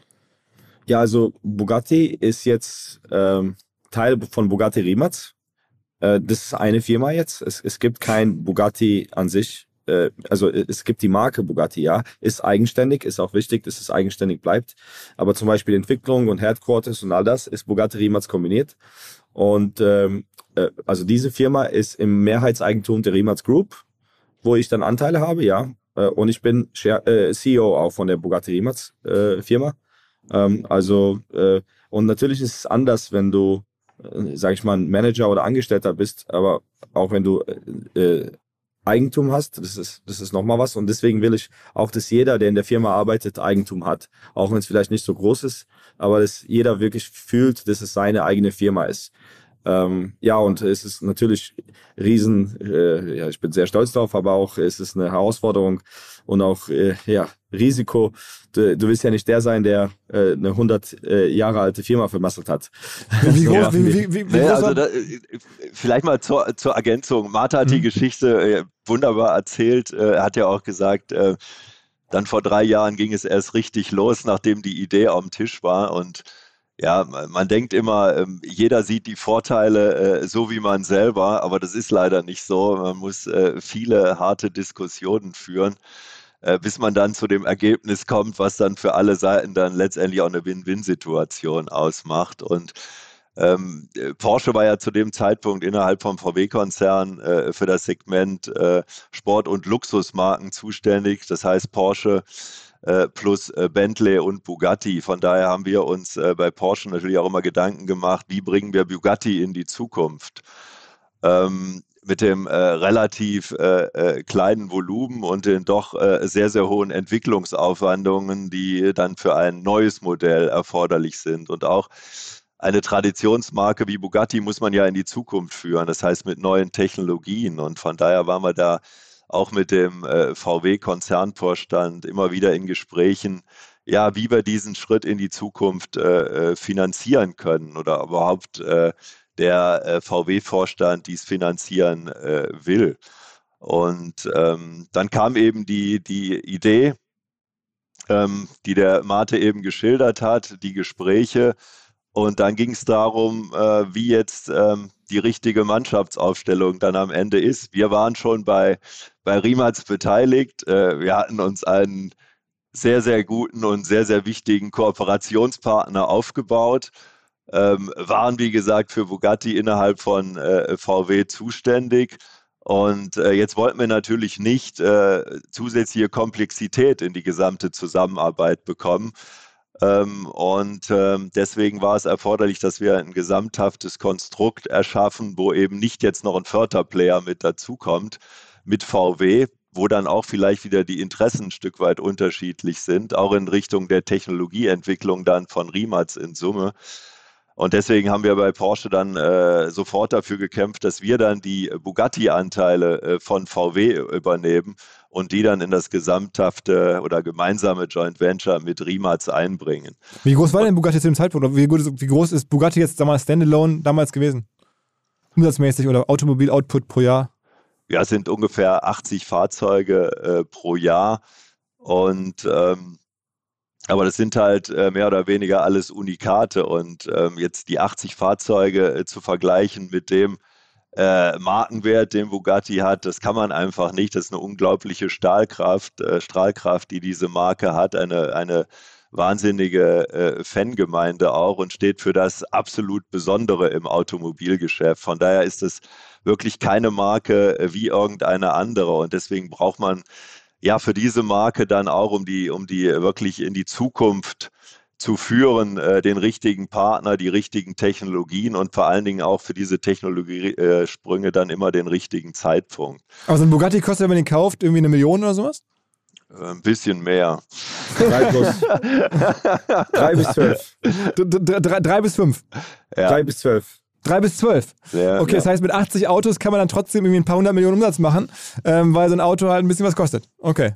Das sieht ganz gut aus. Na, aber vor allen Dingen ist es ja wichtig, äh, wenn ich jetzt so eine Konstellation angehe, äh, Bugatti Rimac, äh, dass es dann auch ähm, Unternehmer geführt ist. Und von daher war es uns extrem wichtig, äh, dass wir zwar ein Joint Venture machen, aber eine Mehrheit äh, letztendlich äh, bei, bei Rimac liegt, damit ganz klar ist, die Verantwortung, die operative Verantwortung geht aus dem VW-Konzern über äh, zu Rimac. Und äh, ich glaube, das ist äh, ein ganz, ganz wichtiges Erfolgsgeheimnis, um auch den, den, den Spirit zu haben, diesen, diesen Start-up-Spirit und immer wieder auch für, für Neuerungen, für neue Technologien, für Innovationen bis zum letzten zu kämpfen. Und, und das tut dieser Gesamtkonstellation sehr, sehr gut. Was hat denn euch alle bei VW, also du bist ja schon mal einer der ersten Förderer gewesen, aber auch andere Kollegen, der aktuelle Audi CFO hast du gerade beschrieben. Ähm, was, was hat euch alle beim Mate so überzeugt? Also es müssen ja mehrere Leute da im VW-Universum sein, die sagen, okay, der Typ da in Zagreb, der hat's. Also ich, er ist halt irgendwie perfekt deutschsprachig, wahrscheinlich schon mal hilfreich, er ist irgendwie vertraut, nehme ich mal an, aber das kann es ja nicht sein. Was, was war's? Ja, es, bei, bei, mir ist es ganz einfach. Meine Frau ist Kroatin, von daher äh, okay. Kroaten sind immer gut. Nein, Spaß, was, was aber im Übrigen eigentlich stimmt. Ich kenne unglaublich viele. Er ist ein super sympathischer und, und auch sehr kreative und innovative Kroaten. Ja, also ähm, ich mag das Land und die Menschen da. Davon mal aber abgesehen, ging es ja hier in erster Linie mal um Technologie, die zu Porsche passen muss oder um die zukünftige Ausrichtung von Porsche entsprechend äh, äh, zu unterstützen. Und von daher, ich habe es ja äh, beschrieben, wie wir dazu gekommen sind. Wir haben uns dann auch wirklich intensiv mit dem, mit dem Unternehmer Mate Riemertz, aber auch seinem Unternehmen äh, auseinandergesetzt. Was ist schon da an Technologie und auch an äh, Prozessen, und was ist erforderlich, um so ein Unternehmen dann auch in die Zukunft zu führen, nämlich dann auch in der Lage zu sein, die tollen Ideen, die tollen Entwicklungen auch zu Serienreife zu führen, weil das ist am Ende äh, wichtig, um dann auch zum Tier-One-Lieferanten für die großen OEMs äh, werden zu können. Und da muss dann natürlich auch die Bereitschaft da sein, des jungen Teams, des jungen Unternehmers, in dem Fall äh, Mate und seinem Team, sich da in die Richtung weiterentwickeln zu wollen und auch ein Stück weit äh, sich dann auch mal beraten zu lassen und nicht zu sagen, hört mir auf, ihr von der alten Welt, jetzt versucht nicht, eure Prozesse mir umzubinden und mich hier langsam zu machen. Ähm, und äh, die Bereitschaft war halt von, von Anfang an auch da aber mit einem wahnsinnigen Selbstbewusstsein auch, was auch extrem wichtig ist. Ich glaube, man will ja auch sehen, äh, dass, der, dass derjenige, in dem man hier äh, investiert ja, äh, an seine Ideen glaubt, an seine Technologie glaubt und ähm, ja, absolut dafür brennt, das dann auch äh, in die Serienfertigung äh, bringen zu können. Und das war gegeben und von daher war relativ schnell klar, dass wir in, in Mate Riemertz und sein Unternehmen investieren wollen. Und das Bugatti-Thema kam halt dann über die Schiene dazu, dass, dass, dass Porsche halt im VW-Konzern für die Sport- und Luxusmarkengruppe verantwortlich war und letztendlich dann auch natürlich ein hohes Interesse hatte, äh, dass Bugatti in eine erfolgreiche Zukunft geführt werden kann. Und Martin, vielleicht noch eine mhm. Sache, äh, wie, wie die Entscheidung dazu kam. Also wir mussten ja viele Leute überzeugen und Leute wie zum Beispiel der Herbert Dies, die konnten uns, die kannten uns nicht gut. Und äh, der Herbert Dies, also der äh, CEO von Volkswagen Gruppe, der wollte uns auch kennenlernen und dann äh, haben wir ein Event organisiert in Erlesing, also auf der Teststrecke von Volkswagen, diese riesen Teststrecke in der Nähe von Wolfsburg. Und wir haben den Vera, also unseren Supersportler, dort äh, hingebracht und einen Prototypen, also damals vor zwei Jahren oder so. Dann hat der Herbert Dies den so richtig gefahren und natürlich haben wir den unsere ganzen Pläne gezeigt. Also wir haben sofort damals vor drei Jahren angefangen, die äh, nächsten Bugatti-Autos zu entwickeln und wie, wie, sollten die nächsten Autos aussehen, was für Antriebe haben, Hybrid, elektrisch, äh, Verbrenner, was auch immer. Also wir haben den ganzen Plan gezeigt, äh, was wir was wir machen würden, wie wir das aufstellen würden. Die haben unsere Fahrzeuge ausprobiert, um auch zu sehen, dass wir es schon können. Ähm, ja, und äh, ich denke, er mochte die Testfahrt und auch generell den Plan. Und äh, das, das haben wir dann mehrere Male mit verschiedenen. Also äh, nachdem er gefahren ist, dann hat er gesagt, oh, das musst du jetzt den richtigen Chef zeigen. Ich habe ihn gefragt, ja, wer ist ja der richtige, richtige Chef? Äh, dann hat er gesagt, der Gewerkschaft, Gewerkschaftschef, also der Osterloh. dann ist der Osterloh gekommen, hat das Auto auch gefahren und noch viele andere Leute aus äh, Volkswagen und ja, äh, so ging es Stück, Stück nach Stück. Aber das, das geht ja einfach so. Also ähm, hier zum Beispiel hatten wir jetzt ähm, diesen anderen OEM, der war das letzte Mal vor sieben Monaten hier und wir arbeiten am, am Projekt zusammen und die waren einfach erstaunt, äh, wie schnell wir vorangekommen sind. Äh, also Lutz, du kennst diese neue Location, wo ich jetzt sitze, wo wir das letzte Mal da waren. Vor sieben Monaten war hier nichts. Ähm, der Campus, das größte Gebäude in Kroatien bauen wir jetzt gerade. Äh, unser neues äh, Headquarter und äh, Produktion und, und äh, äh, Forschung und so weiter. Ähm, das ist in sieben Monaten so gewachsen, also wie in China. Äh, also wir, wir zeigen halt einfach, was wir sagen, das machen wir dann auch. Es passiert einfach. Ähm, und es gab auch viele, viele ähm, Leute, auch in Porsche. Also wir, wir, haben, wir haben jetzt ein ziemlich großes Projekt mit Porsche am Laufen. Äh, und viele Leute in Porsche haben nicht geglaubt, dass wir das machen können oder dass es ein zu großes Risiko ist, mit uns das machen. Und jetzt, glaube ich, sind viele froh, dass es ausgerechnet mit uns gemacht wurde, weil viele andere wären sehr wahrscheinlich nicht bereit, so zu arbeiten wie wir, um es dann am Ende trotz allem äh, pünktlich zu liefern. Ähm, also man muss es einfach immer wieder und wieder beweisen, auch wenn es schwer ist oder, oder fast unmöglich ist, äh, einfach alles bewegen und die motivierten Leute haben. Also das geht nicht hier um mich, sondern all die eineinhalbtausend Leute, die hier motiviert genug sein müssen, um halt deren alles zu geben. Und das ist dann auch ein bisschen, ja, bitte. Bist du jetzt einer der größten Arbeitgeber in Zagreb oder in der, in der Gegend? Also wir waren auf jeden Fall der größt wachsende Arbeitgeber in den letzten zwölf Monaten in Kroatien. Ähm, ich denke, wir haben eine gute Chance, wenn wir so weiter wachsen und unsere Pläne verwirklichen, dass wir die wertvollste Firma in Kroatien sein werden und die größte. Aber äh, was ist ja. aktuell die wertvollste? Also wir reden dann da von Firmen so um, um die 10 Milliarden oder 8 Milliarden oder sowas. Was ist so da groß?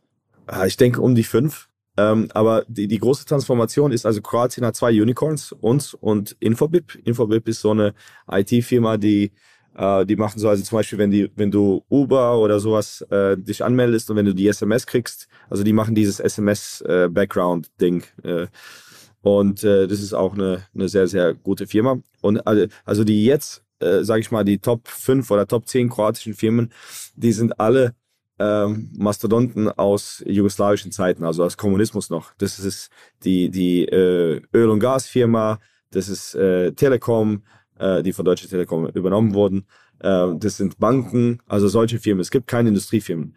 Und jetzt in ein paar Jahren, wenn äh, einmal wir ein IPO haben und Infobip ein IPO hat und vielleicht noch andere Sachen, die wir am Laufen haben, wenn, wenn die Top zwei, drei Firmen in Kroatien nicht mehr die kommunistischen Mastodonten sind, sondern Technologiefirmen, äh, die junge Leute haben und die deren Erfolg teilen, wo mit Anteilen teilen, dass die dass es viele äh, hoffentlich Millionäre aus dieser Firma dann am Ende gibt, die das mit deren eigenen äh, Herzblut und, und Arbeit äh, verdient haben, äh, das kann wirklich ein Land transformieren. Äh, ich höre ja gerade raus, also IPOs sind ja gerade in, sozusagen in Porsche-Landschaft äh, sehr beliebt. Also jetzt höre ich gerade dich davon sprechen, denn der Lutz äh, wird wahrscheinlich weniger Geld, der guckt gerade schon zur Seite, ähm, aber man hört ja auch da immer wieder was dazu. Also ist für dich irgendwie ähm, äh, IPO denkbar, so Marte, also als, als Szenario die nächsten Jahre irgendwann down the road kommt ein IPO? Ja, ich denke, das ist kein Geheimnis, dass äh, Firmen, die Venture Capital finanziert sind, früher oder später mal, ähm, das ist das Szenario. Verkaufen will ich nicht ich bin 34 Jahre alt, ich will es noch eine Zeit lang äh, machen. Und äh, also was ist der nächste Schritt für die Firma? Äh, jetzt kommt eine große Kapitalerhöhung. Wie gesagt, in ein paar Wochen wird es auch bekannt. Äh, zurzeit kann ich leider noch nicht viel, viel dazu sagen, aber ist eine große Runde. Und ähm, danach ähm, wenn alles gut läuft. Äh, also wir, wir werden sicher keinen Spec oder sowas machen. Also da, da sind wir eigentlich fast die einzigen in der Industrie, die, die diesen Spec nicht gemacht haben. Und alle haben uns angegriffen, all die Investoren, all die Berater. Du musst einen Spec machen, du musst einen Spec machen. Wir waren so viel weiter als all die anderen. Äh, und das haben wir Lutz und ich auch besprochen. Und der Lutz hat mir dann auch gesagt, Marte, keine Chance. Äh, wir hatten da dieselbe, dieselbe Sichtweise. Äh, lass du sagen, so es gab ganz viele Specs ähm, im Automobilbereich, also im Elektroautomobilbereich in den letzten Jahren. Ne? Also da gab es irgendwie in den USA, auch in China einige, einige davon sehr obskur, ähm, schon ja. zum Zeitpunkt. Das, jetzt mittlerweile alle fast unter Wasser. Ne? Genau, aber äh, das haben wir sofort gesehen. Also wir kannten ja diese Firmen und wir haben gesagt, also das, ist, das wird so ein, ein Shitstorm, wenn das mal, wenn das mal schief geht. Und wir wussten, dass das passiert. Wir haben uns nur gedacht, ah, ich hoffe, keiner äh, packt uns in denselben Korb mit den, all den anderen verrückten Sachen, die hier jetzt zurzeit gemacht werden, weil viel, viel davon ist, also ich muss jetzt meine Worte sehr gut wählen, aber ja, ich denke, du kannst dir denken, an welche ja, Worte ja. ich da äh, denke. Ja. Äh, und wir wollten da raus sein, aber oft haben wir uns auch gefühlt, als ob wir die Idioten sind, weil alle anderen, die, die nicht zehn Prozent von denen äh, geschafft haben wie wir, überhaupt keinen Umsatz hatten, keine Produkte auf dem Markt, keine, keine Partnerships, nichts. Die waren fünfmal mehr wert als wir, die haben äh, hunderte Millionen eingesammelt oder Milliarden und wir waren dann die Dummen an der Seite, die gesagt haben, ja, lass uns eher warten und es richtig machen. Aber wir sagen immer, wir bauen eine Firma für 100 Jahre wir wollen langfristig denken und nicht äh, kurzfristig jetzt nur, weil die Gelegenheit da war. Und zum Glück haben wir es so gemacht, weil die, das wird sehr, sehr traurig ausgehen mit diesen Specs. Wer, wer ist denn euer zweitgrößter OEM? Also OEM heißt ja sozusagen am Ende Automobilhersteller. Ähm, nach, also nach, größter Kunde nach Porsche. Kauft auch Audi viel, kauft, weiß ich nicht, Tesla, kauft Mercedes. Wer kauft bei euch? Also es gibt äh, einige äh, öffentliche Zusammenarbeiten, zum Beispiel, also in der, in der Vergangenheit haben wir eher äh, Projekte gemacht und, und Produkte für so Hypercars, Supersportwagen für sehr kleine Serien, wie zum Beispiel den Aston Martin Valkyrie, äh, haben wir die Batterie und Infotainment gemacht oder ähm, vor den Koenigsegg Regera für äh, solche Projekte. Aber das, das ist unsere Vergangenheit. Jetzt entwickeln wir äh, und produzieren wir sehr viele Projekte für, für die Serie. Also wir wollen in Großserie gehen, also Zehntausende oder Hunderttausende Batterien und Antriebe für, für andere OEMs. Ähm, Porsche ist natürlich ein wichtiger Kunde, aber ich muss sagen, dass äh, wir, und es ist sehr wichtig für uns und ich denke, es ist auch sehr wichtig für Porsche, dass wir viel größere Projekte sogar haben mit anderen Kunden. Und äh, die Zyklen in der Autoindustrie sind sehr lange. Zum Beispiel das Projekt, das wir heute mit diesem OEM besprochen haben, wo wir schon ein Jahr dran arbeiten, das äh, geht auf dem Markt in äh, 26. Und das ist nicht bedingt von uns, sondern die entwickeln das Auto in parallel. Und äh, ja, leider können wir darüber nicht äh, reden, aber eigentlich mit allen OEMs äh, arbeiten wir zusammen. Und äh, ich muss sagen, die, die jetzige Pipeline sieht so aus, dass zwei, drei verschiedene ähm, Autohersteller, die nicht bei uns äh, in der Kapitalstruktur sind, viel größere Kunden sein werden oder könnten, wenn, wenn alles gut läuft, als, als Porsche. Was, glaube ich, super ist für alle, weil wir äh, wir wollen ja nicht von Porsche abhängen und die, die Hand offen halten und sagen, ja, könnt ihr uns noch ein bisschen Geld geben. B2B-Verkaufsprozesse sind kompliziert. Nicht immer, aber ab und zu, das weiß ich selber und genau hier will Along mit seiner Lösung ansetzen. Also E-Mail-Schleifen vermeiden, E-Mail-Ping-Pong vermeiden, dafür sorgen, dass Verkäufer verstehen, was die Interessenten intern so abstimmen, vor allen Dingen dafür sorgen, dass die Materialien, die häufig solchen Mails angehängt sind, stets aktuell sind. Nur, wie kann das alles gehen? Was genau macht Along? Sie bauen sogenannte Along Spaces, also im Kern Digital Sales Rooms, in denen alle Materialien abgelegt sind, wo die ganzen Verkaufsschritte nachvollziehbar sind, wo bestimmte Menschen Zugang haben. Man muss nicht mehr in E-Mails zu, man muss einfach in den jeweiligen Along Space reingehen, den man mit seinem Kunden dann teilt. Entsprechend kann man auch sehen, wer wann im Along Space drin war, was sich angeguckt wurde, wo neue Details vielleicht hinzugefügt wurden. Die Kollaboration wird also viel, viel besser. Along funktioniert am Ende wie ein Co-Pilot, analysiert also auch das Engagement, das Engagement der Interessentinnen und Interessenten und stellt Empfehlungen für die nächsten Schritte zur Verfügung. All das kann man innerhalb von wenigen Minuten aufsetzen und direkt mit dem eigenen CRM verbinden. Along ist natürlich DSGVO-konform, wurde 2022 erst gegründet. Wir von OMR dürfen mit einem ganz, ganz kleinen Teil an Along beteiligt sein und Along ist zu guter Letzt der Nummer 1 Treffer auf OMR Reviews im Bereich Digital Sales Rooms. Wer mehr wissen möchte, alle Infos Along Space, ein Wort alongspace.com slash OMR. Zurück zum Podcast. Aber sagen wir mal, jetzt äh, verstehe ich deine Rolle als, als, als Zulieferer. Das, das ist ja auch irgendwie nachvollziehbar. Jetzt bist du ja aber auch noch ähm, selber Hyper Car-Produzent, Markenverantwortlicher, also von Bugatti, von Rimac selber, das ist ja auch irgendwie eine Luxusmarke am Ende. Ähm, du musst ja auch irgendwie ein bisschen so ein Brand-Guy sein, also nicht nur ein Petrol oder, oder ein, ein, ein Electro-Head oder so, sondern du musst ja auch noch irgendwie ein Brand-Typ sein, der irgendwie überlegt, wie mache ich jetzt Luxus, wie erzeuge ich eine Marke, die begehrenswert ist, wie mache ich jetzt ich, das ganze Influencer-Game und Insta und was da alles zugehört. Ist das auch in deinem Kopf drin oder hast du da einfach Leute, die sagen, okay, du bist für den Luxus verantwortlich, ich mache nur ein geiles Produkt? Nee, absolut. Also das ist, muss, das muss allen klar sein, der ein Unternehmen bauen will. Und diese Frage kriege ich auch oft. Also was ist wichtig? Und äh, leider muss ich sagen, alles ist wichtig. Es ist überhaupt nicht genug, nur zum Beispiel eine Idee zu haben. Das habe ich schon gesagt. Das ist nichts wert. Eine Idee ist ein Prozent. Äh, aber dann auch zum Beispiel das Produkt zu haben, ist auch bei weitem nicht genug. Äh, du musst es, ein Team äh, aufbauen können, es managen können, es motivieren können. Du musst Finanzen verstehen, äh, Produktion, Prozesse, Logistik, Supply Chain, Partnerschaften, ähm, Medien, äh, Kommunikation. Und natürlich kann nicht ein Mensch all das machen. Und du musst die richtigen Leute finden für, für die verschiedenen Bereiche. Aber äh, ich bin schon in all diesen Bereichen involviert und natürlich äh, auch sehr viele Medienkampagnen äh, gestalte ich selbst und ist mir sehr wichtig, wie wir da auftreten. Also zum Beispiel, wenn du auf unsere Webseite gehst, die Webseite ist äh, echt gut, weil es mir wichtig war. Äh, ich habe da viel die Leute gepusht, weil ich denke, das ist ein wichtiges Element oder unsere YouTubes. Du kannst da, äh, ich denke, es gab kein besser dokum dokumentierteres, ähm, äh, äh, dokumentierten äh, Entwicklungsprozess vom Auto als von unserer Nevera, wo wir alles dokumentiert haben und sehr offen geteilt haben auf YouTube und so allen, jede Schritt, jeden Schritt im Prozess des, der Entwicklung und des Testierens vom Fahrzeug. Also äh, viele Sachen kommen natürlich vom Team und äh, du musst immer äh, Leute finden, die besser sind in den verschiedenen Bereichen als du bist. Und da äh, habe ich das Glück, dass ich wirklich gute Leute habe, aber natürlich muss ich auch in diesen Sachen drin sein. Kennst du die Kunden selber? Also wenn du sagst, du verkaufst 80, also 80 Bugatti im Jahr, das ist ja so, und die kosten ein paar Millionen.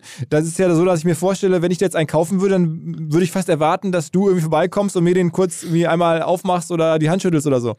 Ja, ja, die kommen alle hierher. Die wollen ja natürlich auch sehen, wie das entwickelt und gebaut wird.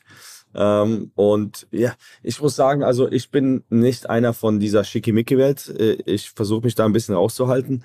Aber wenn die Kunden interessiert sind und hier äh, hinkommen wollen und so, also ich werde keinen Champagner mit denen trinken, aber gerne zeige ich denen das Auto und äh, die, die Factory. okay, aber das heißt, es, es, muss ja logischerweise auch so sein, dass irgendwelche Prominenten deine Kunden sind. Ich meine, wer kann sich das schon leisten? Die meisten Leute wird man irgendwie kennen aus der Industrie oder aus dem, weiß ich nicht, äh, Geschäften, wo man halt entsprechendes Geld verdienen kann. Absolut, absolut. Also äh, Kunden sind zum Beispiel Ronaldo hat ein Auto oder äh, Nico Rosberg hat eine Nevera gekauft. Äh, auch Leute aus der Industrie, wie zum Beispiel der CEO von Nvidia hat eine Nevera gekauft. Ähm, es sind äh, ja alle äh, sehr, sehr ja, erfolgreichen Leute, aber auch sehr viele berühmte Leute, die Bugattis und Rimacs kaufen, auf jeden Fall. Hat Elon schon einen äh, Bugatti oder einen, einen Rimac? Nein, aber ich war vor ein paar Wochen mit ihm auf dem Abendessen in New York. Äh, es war sehr interessant, aber äh, nee, ich denke, der, kau der, kauft keine niemals. aber sag mal, der baut ja auch keine vergleichbaren Autos. Ich meine, Tesla ist jetzt ja auch äh, Elektro, aber das ist jetzt ja nicht irgendwie in der Preisklasse logischerweise irgendwie vergleichbar. Ja, kannst du, also auf jeden Fall kommt der Roadster 2 äh, und Elon, als er den damals gezeigt hat, hat gesagt, es wird das schnellste beschleunigende, schnellste Auto der Welt. Und ähm, das war 2017. Äh, das Auto ist immer noch nicht auf dem Markt und wir haben schon bewiesen, dass der Nevera viel schneller ist. Und ja, als ich ihn in New York getroffen habe, hat er gesagt, oh shit, we need to be faster with the Roadster, dass die den schneller auf den Markt bringen sollen. Ähm, aber der Tesla Plaid, also der Model S Plaid, also das ist ein Familienauto mit fünf Sitzen, der ist schneller als alles andere, als außer der Nevera. Also der ist schneller als ein äh, beschleunigend als ein Lamborghini, als jeder Ferrari, der ist echt, echt schnell. Also die die äh, äh, stellen die Messlatte sehr hoch, auch mit Autos, die eigentlich keine äh, Supercars sind, äh, aber natürlich nicht im allen. Also ein Taycan ist ein viel besseres Auto in vielen verschiedenen Sachen, aber zum Beispiel, wenn es um Beschleunigung kommt, da sind die echt gut. Jetzt haben wir so gegen Ende des Podcasts, äh, muss ich euch ja fragen, wo wir jetzt gerade schon über Elon sprechen. Er ist in aller Munde. Wie ist denn so der Blick jetzt erstmal vielleicht von dem etwas, etwas klassischeren Konzernchef äh, Lutz Meschke? Wie, wie blickst du auf diesen Elon Musk? Ja, letztendlich kann man ja nur mit Bewunderung drauf äh, schauen, was er da in den letzten Jahren geschaffen hat. Ich meine, äh, Marte hat es auch eben gesagt, vor ähm, äh, 10, 12 Jahren äh, hat keiner wirklich an äh, den Elektroantrieb äh, gedacht äh, im Automobilbereich. Ja, da hat man gedacht, okay, da versucht es mal einer und äh, schauen wir mal zu, wann er auf die Nase fällt, wenn ihm, wann ihm das Geld ausgeht. Und äh, letztendlich äh, muss man sagen, ohne ja so, so Pioniere wie jetzt äh, Elon Musk hätten wir auch den äh, Wandel jetzt in der Automobilindustrie ja nie so schnell hinbekommen in, in Richtung ähm, Elektrifizierung. Auch die Digitalisierung, die dranhängt, hat natürlich da eine, eine wahnsinnige Beschleunigung durch, durch aufgenommen. Und wenn man sieht, wie groß die Fangemeinde da ist, äh, auch wenn sicherlich an dem Produkt äh, nicht alles gefällt, mir zumindest nicht, aber in Summe hat er da ein äh, tolles Gesamtpaket hingestellt und ähm, ja, hat den Weg der Automobilindustrie äh, ja in Richtung Elektromobilität halt geebnet. Und äh, viele haben ja dann gesagt, okay, das Thema Elektroantrieb, Batterie, äh, das funktioniert, das hat er verstanden aber die Industrialisierung kriegt er nie hin. Der wird nie profitabel äh, die Serienfahrzeuge dann äh, letztendlich im größeren Volumen äh, auf die Beine stellen können. Schauen wir mal, äh, wie lange die Liquidität reicht. Und auch das hat er geschafft. Äh, es waren ähm, ja sicherlich äh, sehr, sehr große Anstrengungen erforderlich, wahrscheinlich auch für jeden einzelnen Mitarbeiter bei Tesla. Es war sicherlich nicht einfach für die verantwortlichen Personen. Aber er hat halt gezeigt, äh, wenn man an, an eine Sache glaubt, an, an, an Ideen und, und sie mit allem, was man hat, dann nach vorne treibt, dann funktioniert das. Und äh, ja, Martha hat es ja letztendlich äh, genauso gemacht. Und, und von daher muss ich sagen, ja, Hut ab vor solchen Persönlichkeiten, die jetzt nicht auf Themen springen, die, die schon im Markt sind und mal schauen, wie kann ich das ganze Thema noch optimieren äh, und einen schnellen Reibach machen, sondern sagen, okay, ich fange mal was ganz was Neues an, ich glaube an das Thema, ich glaube an meine eigenen Fähigkeiten und äh, ziehe zieh das Thema durch. Von daher äh, Hut ab, ob ich das jetzt eins zu eins jetzt äh, auf Porsche übertragen kann, natürlich nicht. Jede, jeder OEM muss da einen anderen Weg finden, um in die Zukunft zu gehen. Aber ich habe es ja eben beschrieben, äh, wir selber haben auch relativ früh erkannt, dass der Trend in Richtung Elektromobilität gehen wird, gehen muss. Thema Klimawandel. Ist ja klar, also ich kann natürlich sagen, äh, erstmal kann ich die ganzen Gesetze gar nicht erfüllen, wenn ich nicht dahin gehe, aber letztendlich äh, haben wir ja alle eine Verantwortung für unsere Umwelt, für unsere Gesellschaft und müssen einfach auch als verantwortungsvolle Manager äh, dann unsere Unternehmen so transformieren, dass wir auch nachhaltig wirtschaften. Und von daher äh, ist es halt extrem wichtig, die, diesen Weg äh, ganz stringent zu gehen. Und äh, für uns war es natürlich doppelt schwierig. Ich habe es eben schon mal gesagt. Ähm, Martha hat es auch gesagt. Porsche steht dafür, der Sportwagenhersteller zu sein im, im äh, Verbrennungssegment. Wir, wir haben immer von Emotionen gelebt. Äh, ähm, Öl, Benzingeruch in der, in der Boxengasse, ja, pure Emotion halt. Dafür stand und steht die, die Marke äh, nach wie vor. Und äh, jetzt müssen wir halt zusehen und wir sind auf einem guten Weg. Ähm, unser Geschäftsmodell in die Zukunft äh, zu führen, eben auch mit, mit deutlich nachhaltigeren Produkten, mit einer äh, glaubwürdigen Story. Aber was ganz, ganz wichtig ist, dabei auch das Thema Emotionalität nicht äh, vergessen. Porsche steht für Emotionen und, und muss auch in Zukunft immer für, für Emotionen stehen. Äh, nur Technologie äh, springt da am Ende zu kurz und deswegen ist es eine extrem spannende Reise, äh, die wir gerade machen und ja, wir haben ja noch viel vor. Äh, Philipp, du hast es ja auch eben angedeutet. Ähm, ja, Porsche ist auf dem Weg hoffentlich, äh, die Entscheidung steht ja noch aus, die Finale, aber äh, auf dem Weg in noch mehr Unabhängigkeit. Und hast du mit Blick also auf, wenn du gerade auf die Börse guckst, ähm, ich meine, da beschäftigst du dich ja logischerweise sehr viel mit, wirst dich auch fragen, was ist Porsche vielleicht in der Börse eines Tages wert? Ähm, ist der Tesla eine Inspiration? Also denkst du, dass die zu Recht so hoch bewertet sind, dass euch das auch irgendwie ein bisschen motiviert? Ja, man darf ja nicht alles von der, von der Bewertung abhängig, klassen, äh, abhängig machen. Ich glaube, das ist auch nicht immer alles äh, äh rational.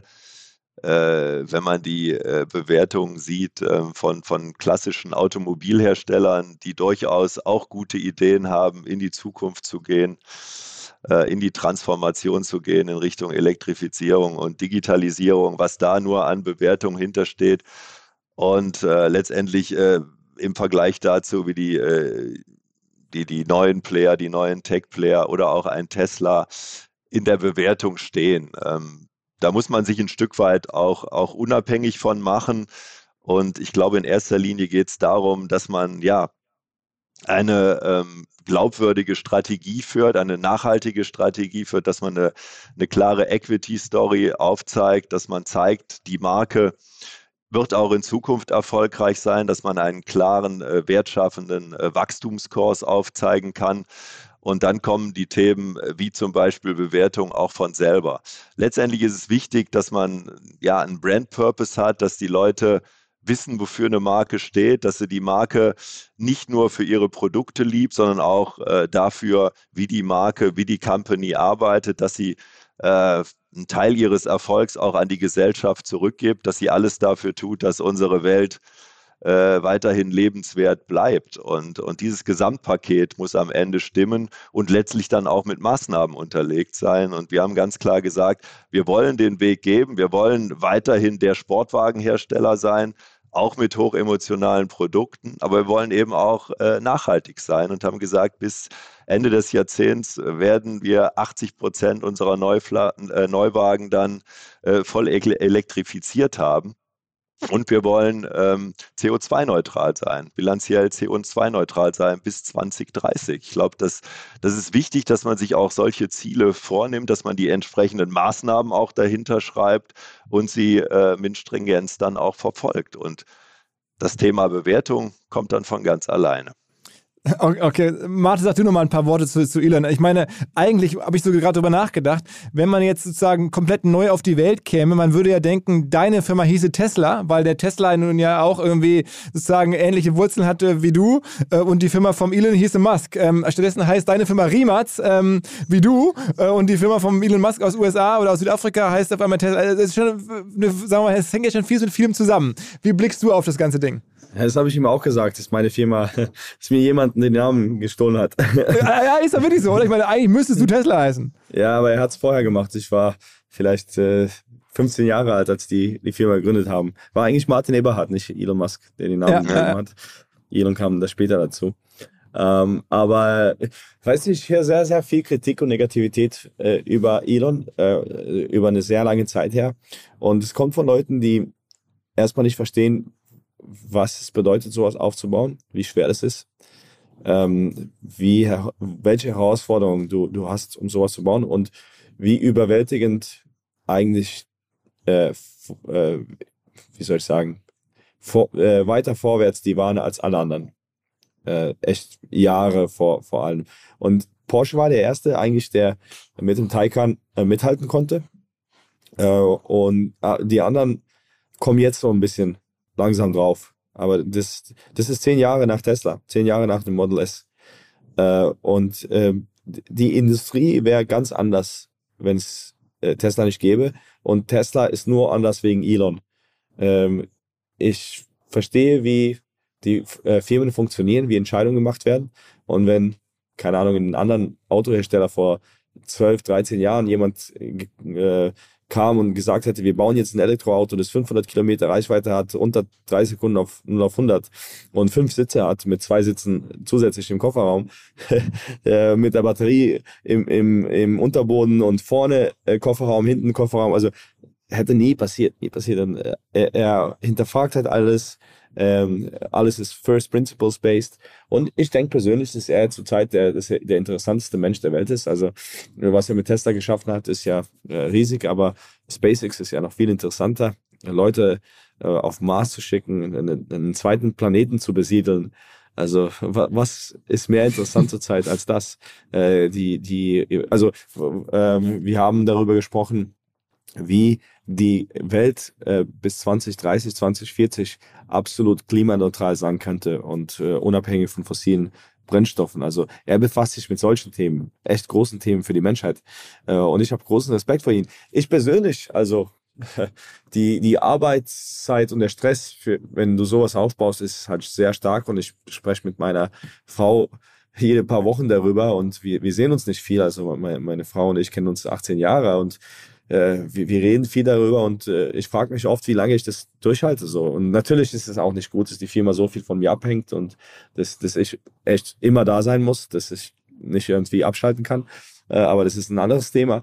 Aber persönlich, ich denke nicht, dass, es, dass ich es wie Elon noch 20 Jahre machen könnte. Also er ist ja mhm. über 50 jetzt. Mhm. Ähm, und äh, das ist eigentlich selbstlos. Also Leute denken, dass der nach Geld oder sowas äh, aus ist. Aber er hat ja 250 Milliarden Dollar Net Worth oder sowas. äh, ist ja jeden, jeden Tag ein paar Milliarden An oben oder unten. ähm, also ihm geht es sicher nicht um Geld, ums Geld. Äh, ich denke, ihm geht es echt wirklich um große Veränderungen zu machen. Natürlich ist da auch Ego dabei und all das. Aber er macht halt Riesensachen selbstlos, weil er Tag und Nacht arbeitet und er, und er macht alles dafür, auch wenn er es wirklich nicht braucht. Und seine nächsten zehn Generationen müssen nicht mehr arbeiten, wenn er nicht mehr will. Aber äh, für ihn ist es halt äh, diese großen Themen der Menschheit, äh, um die Menschheit voranzutreiben. Und ich denke, das ist halt super interessant. Nicht, nicht alle seine Methoden sind super. Es ist wahrscheinlich nicht so toll, sein Mitarbeiter zu sein. Ich persönlich denke, dass man äh, Mitarbeiter auch gut behandeln kann und andere Leute gut behandeln kann und, und trotzdem erfolgreich sein kann. Aber jeder hat seine Methoden. Also ich persönlich bin ein riesen Elon-Fan und äh, ja. Bist du eigentlich auch ein Software-Guy? Also ich meine, Elon ist ja auch ein Software-Guy. Ich meine, der ist ja jetzt sozusagen Physiker, Ingenieur, aber er hat ja, Tesla ist ja deswegen auch so stark aufgrund der Software. Und wenn man so hört, ist das ja auch bei Automobilen jetzt immer mehr ausschlaggebend, eine richtige Software zu haben. Jetzt seid ihr bei, in der Remarts Group oder auch bei Porsche in der Software auch so stark, wie du jetzt offensichtlich bei der Hardware bist? Muss sein. Also es ist, äh, ich würde nicht sagen, dass ich persönlich ein großer Software-Guy bin. Ich, äh, ich bin kein Software-Ingenieur. Aber das, die meisten Probleme, die wir haben beim Auto sind Software. Das, das sind so viele Steuergeräte, so viel Komplexität, so viele Sachen, die funktionieren müssen. Das Auto ist äh, unglaublich komplex von der Softwareseite. Und das ist das größte, die größte Herausforderung, würde ich sagen, bei der Neuentwicklung. Und ich denke, das ist nicht anders bei, bei Porsche.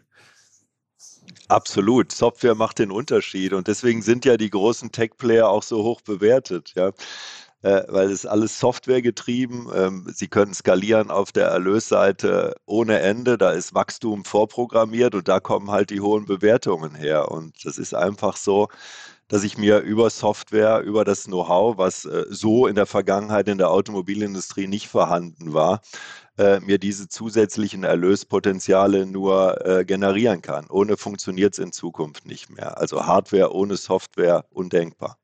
Ihr wollt jetzt auch mit, mit Porsche zu einer Servicefirma werden, in großen Teilen, also zu einer Softwarefirma werden. Das ist ja auch so ein bisschen die Aussage, die es von euch gibt, ne? Ja, letztendlich äh, geht es ja um die Digitalisierung, um die Konnektivität der, der, der, Fahrzeuge, aber natürlich auch des gesamten Unternehmens. Es geht um die Kundenschnittstellen, die man äh, komplett digitalisieren muss. Es geht um die Unternehmensprozesse aber nicht nur um die Unternehmensprozesse in den administrativen Bereichen, es geht auch um die Produktion selber, die ja komplett äh, vernetzt, digital äh, ablaufen äh, muss, um, um auch die Effizienzen zu holen, die im Wettbewerb erforderlich sind. Und wer das nicht mit Vehemenz angeht, äh, der wird in der Zukunft keine Rolle spielen. Das ist so sicher wie Samen in der Kirche. Jetzt hast du ja äh, mit, mit, mit Riemats schon, sagen wir mal, einen, einen Volltreffer gelandet. Äh, und Porsche ist ja auch dafür bekannt, relativ viel in Startups oder im Venture Space zu machen. Ähm, äh, sind da bei euch im Portfolio jetzt irgendwie neben dem Mate noch andere, die man vielleicht demnächst erst sieht, so richtige äh, Durchzünder, also so krasse äh, ja, Raketen, die ihr da getroffen habt in letzter Zeit, wo ihr gerade irgendwie schon wisst, das wird ein Hit, aber noch die Außenwelt hat es noch nicht gesehen? Ja, wir sind äh, sehr, sehr breit aufgestellt. Ich habe es ja gesagt. Zum einen geht es um, ums Produkt selber, dann äh, geht es um, um das Thema, Thema Unternehmen und dann geht es um, um das Thema Kundenschnittstellen, inklusive dann auch neuer Geschäftsmodelle, um die Kunden im Prinzip dann auch ein Stück weit auf ihrer äh, ja, Customer Journey äh, äh begleiten zu können. Und ähm, im Autoumfeld äh, oder im Mobilitätsumfeld äh, sind wir natürlich neben Riemats auch in, in weiteren interessanten äh, Sag mal ein, zwei die von, von den besten, von den heißen äh, investiert äh, im Batteriesegment. Äh, ich weiß, äh, ich denke mal, du hast das Thema auch gehört, dass wir mit der Cellforce Group in, in, Tübingen jetzt aufgestellt sind, wo es darum geht, Hochleistungsbatteriezellen zu entwickeln und dann auch zu produzieren. Ähm, dann äh, haben wir in ein US-Unternehmen gerade investiert, das äh, sich um das Thema Silizium-Anoden kümmert. Und da sehen wir dann auch wieder eine Querverbindung zu dem Thema äh, Batteriezellenentwicklung und Herstellung, äh, was wir im Landkreis Tübingen machen. Und von daher versuchen wir uns da ja ein sehr, sehr breites Netzwerk aufzubauen. Alles in Themen, ähm, wo wir als, als Porsche halt äh, den Unterschied machen wollen und wo wir auch weiterhin sagen können, Äh, wir sehen das Thema Performance ganz oben für uns und deswegen auch immer wieder in Themen, die jetzt nicht unbedingt in die, in die breite Masse gehen, sondern den Unterschied machen im Hochleistungsbereich. Okay, okay, okay. Also, ich, ich habe jetzt viel eurer Zeit in Anspruch genommen. Ich glaube sogar schon ein bisschen länger als geplant war. Ich bin äh, mega, mega dankbar für das ausführliche Gespräch, auch so beide Perspektiven darauf, was ihr da baut, ähm, was da in Zagreb passiert. Ich glaube, es ist ein bisschen außerhalb der Stadt. Ähm, äh, also, man ist ja wirklich neugierig, das sich mal anzugucken, was da, was da los ist, wie du da sozusagen eines der größten Unternehmen Kroatiens äh, hochziehst gerade. Ähm, und Porsche sozusagen als ähm, ja, Initiator und sozusagen Unternehmen im Rücken. Ähm, vielen Dank für, für die Story äh, hört man nicht alle Tage. Glückwunsch euch beiden. Und wir werden das auf jeden Fall sehr, sehr gerne verfolgen und ähm, ja, halten dann einen Blick drauf hier mit OMR und unserem ganzen Fokus in die digitale Welt. Super, hat Spaß gemacht. Danke Philipp, danke Marte. Bis bald. Ja, war gut euch zu sehen. Hi Lutz, äh, wir sehen uns bald und Philipp war super, dich kennenzulernen. Alles klar, Männer. Vielen, vielen Dank. Tschüss. Danke. Kleiner Hinweis für die neuen Ziele. Und zwar Pipedrive kennen wir bei OMR auch sehr gut. Das CRM-System insbesondere für die Förderung des Wachstums kleinerer Firmen. Pipedrive ermöglicht es ganz einfach den Überblick zu behalten über Vertriebsaktivitäten, Gespräche, Abschlüsse. Man verpasst keine Nachfassaktion. Pipedrive ist vor allen Dingen einfach zu bedienen, vollständig anpassbar auf die jeweilige Firma, auf die jeweiligen Teams und erstellt sehr hübsche visuelle Berichte. Darüber hinaus gibt es zahlreiche smarte Automatisierungen.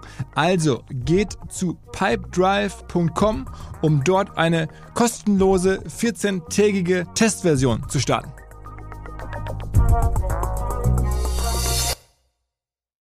Zurück zum Podcast. Dieser Podcast wird produziert von Podstars bei OMR.